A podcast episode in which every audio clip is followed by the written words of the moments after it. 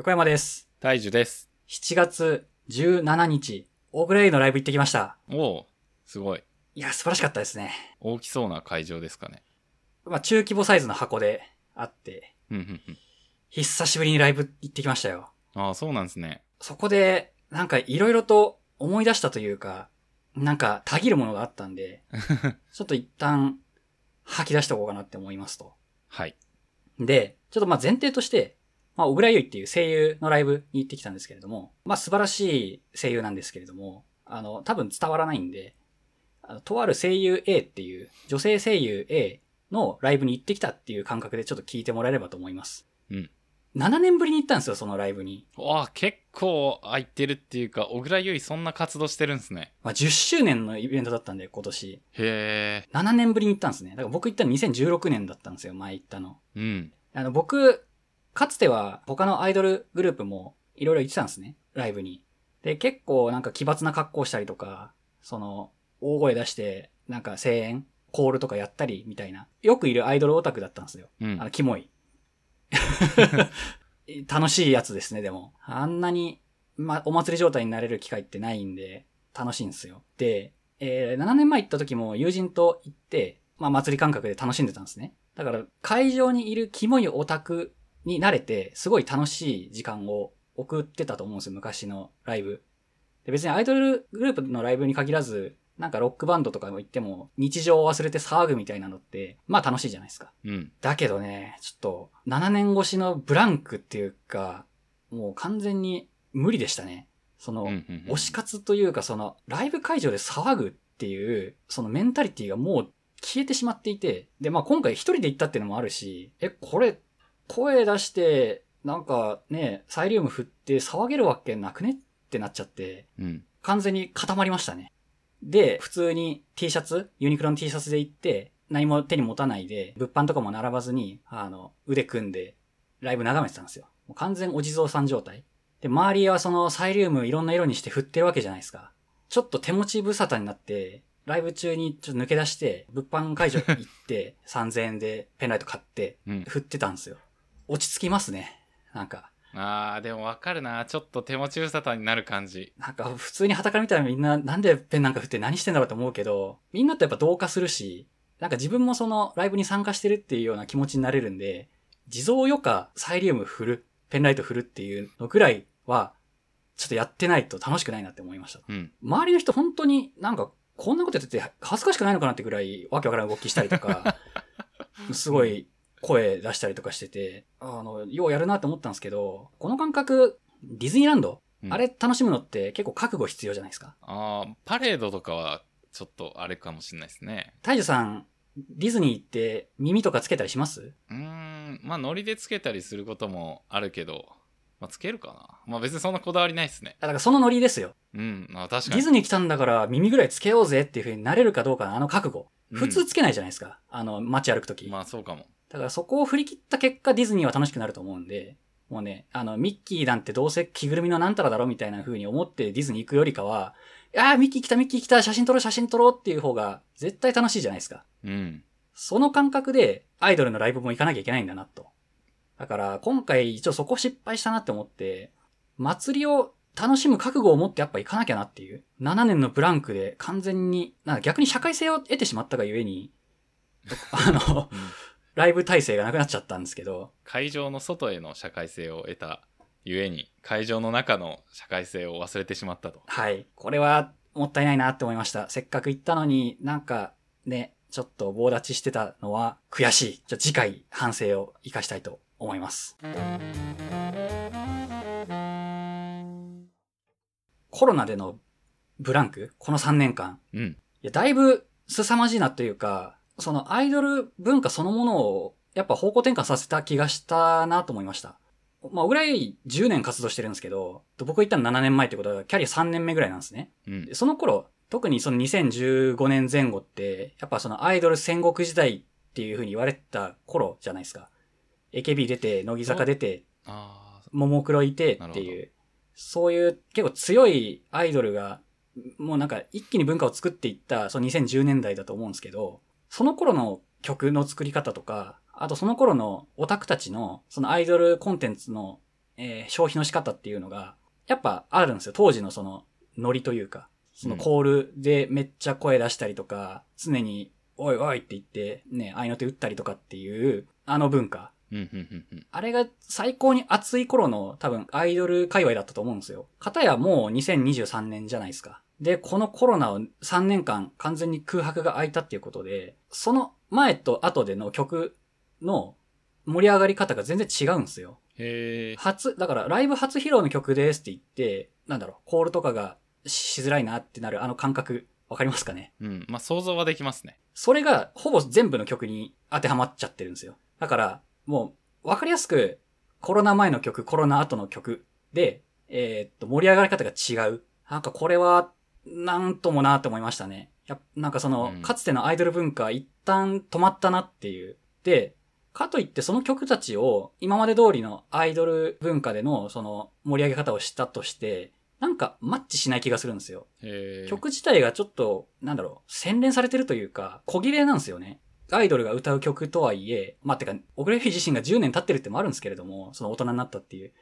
そもうちょい落ち着いた曲が増えてる気がしていて、うん。ただ落ち着いてるだけというか、もうちょっとなんか、ひとひねりした感じの。うん。想像するところとしては、コロナ前っていうのは、やっぱりライブでやることを前提として、みんなが乗る、いかに乗りやすいかとか、まあ乗る余地がある、乗って初めて完成するような曲だったものが、コロナ後っていうのは、乗らなくても曲自体が結構凝ってて、まあ面白いというか、なんかそういう曲に変わってったりしたのかなみたいなことは予想ししちゃいますね。すごい、多分的確に言語化してくれた気がしてて、あの、まさにその通りだと思います。だから曲作りが多分変わったんだと思うんですよね。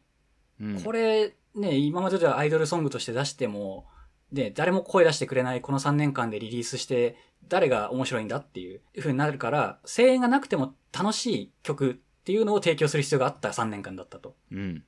すごいな、それはそれで。作り手も、なんかいろいろ考えて作んなきゃいけないんですね。あそうっすね。で、このコール文化というか、その、まあ、アイドルの現場での盛り上がる曲たちが消えてしまいつつあるっていうのは、まあ、ちょっと残念ではあるものの、新規なんか女の子めっちゃ増えてました。へえ、そうなんだ。で普通アイドルの、まあ、ライブの現場に行く人って、まあ、いわゆるキモーターじゃないですか。まあ、ちょっとね、あの、語弊があるけど、あの、はい。いわゆるキモーターじゃないですか。まあ、そのイメージはありますね。ザ・アイドルオタクっていうのが、昔はすごいいっぱい押し寄せてたと思うんですけど、まあ、そもそもそういう人たちもなんかあんまいなくて。普通に社会に溶け込んでる人もいつつ、とにかく女の子が多い。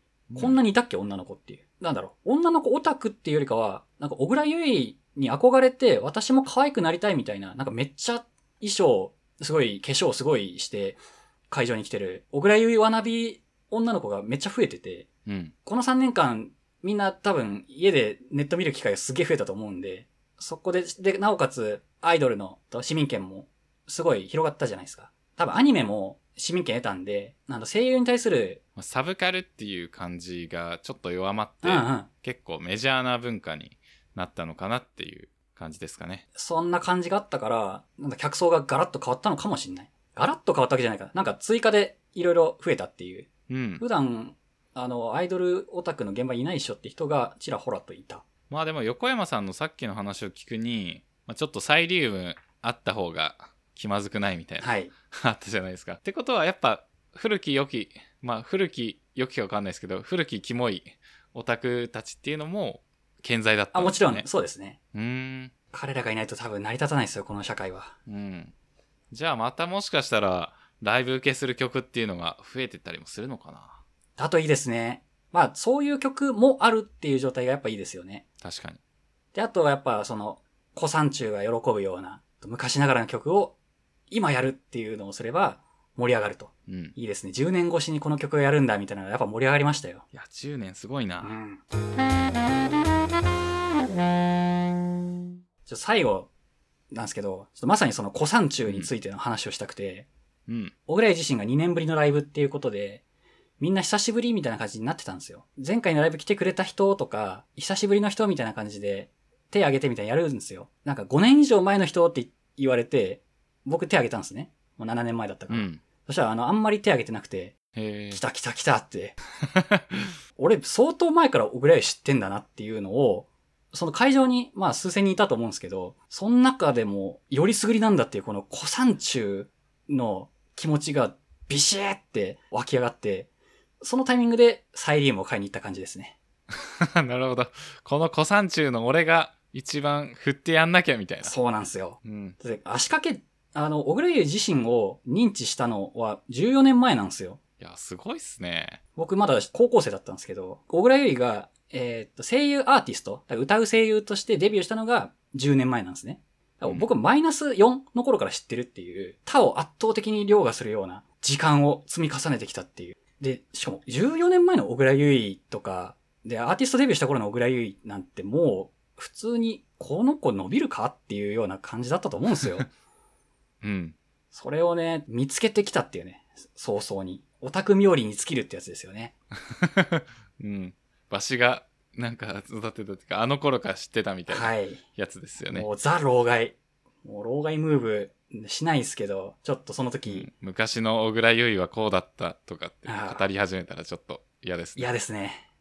だからこれはちょっと胸にちょっとしまっておきます。うん。小倉優衣の曲にハニカムって曲があるんですね。これもフェスとかライブで死ぬほど盛り上がる曲なんですけど、まあ、ザ・アイドルって曲なんですけど、その1フレーズに、私推しを後悔させないための努力は惜しまないっていう風にあって、この通りだなって。この約束を果たしたなってこいつはって思いましたね。うん。私推しを後悔させないための努力を惜しまなかった結果、10周年ライブで素晴らしいパフォーマンスをもう惜しげもなく発揮できるという感動でしたね。うん。子さんでよかったと。いや、すごいな。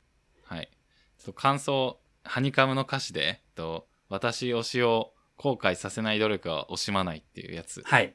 で、その歌を歌って、それを受け取る横山さんっていうのもすごいし、うん。それを受け取った上で、その期待に実際応える小倉優衣っていう、このコミュニケーションが成立するのが本当になんか奇跡みたいなもので、すげえ愛に溢れた世界だなっていうのを感じました。いいですよね。これ、噛み締めたいですよね。この歌詞。私推しを後悔させないための努力努力を惜しまない。その後に続くのが、決して曲げないマニフェストなんですよ。うん。政権公約なんですよね、だから。そりゃね、公約破らないっしょ、と。素晴らしい。いや、よくそこに気づいていただきました。上級者ですよ。うん。いや、受け取る方もやっぱすごいよなって、うんうんそこを。受け取らざるを得なかったですね。いや、小倉優衣結構歌詞いいんですよ。また話しちゃうんですけど、ちょっとこれも伝わりにくいんですけど、単語とかフレーズの選択が意味不明なんですよ、だいぶ。で、うんなおかつ、小倉優衣自身の声が特殊なんで、すっげえ聞き取りづらいんですね。曲をリズムで聴くか、歌詞で聴くかっていう風な話であった時に、小倉優衣の曲はリズムでしか聴けない気がするんですね。うん。でももうその、マジで何言ってるかわかんないから。うん。普段僕聞いてる時って、もう歌詞何言ってるかよくわかんない状態で、流し聞きしてるんですよ。うん。で、たまにふと、その、じっくり歌詞を読んでみると、あらまあっていう発見がいっぱいあるんですよね。うん。こんな伝えたいメッセージがあったんだって。で僕はそれを無意識のうちに汲み取っていたと。伝わるんですよ、結局。なるほど歌。詞があろうがなかろうが、何でも伝わるんですよ、結局。それが伝わった結果が、この、僕にとっての14年間、ほぼ人生半分ぐらいを、オレイに費やしてきたという、これがアイドルオタクの末路ですね。いや、なかなか14年ハマるってないっすよね、本当うに。ん。うん、かなりの厚みを感じるお話ですね。これからも楽しみにしてます。はい。逆に吹っ切れたいと思います。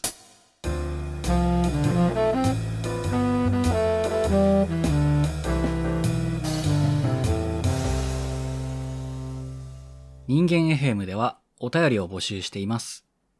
概要欄記載の Google フォームまたは Twitter の DM からお気軽にお送りください。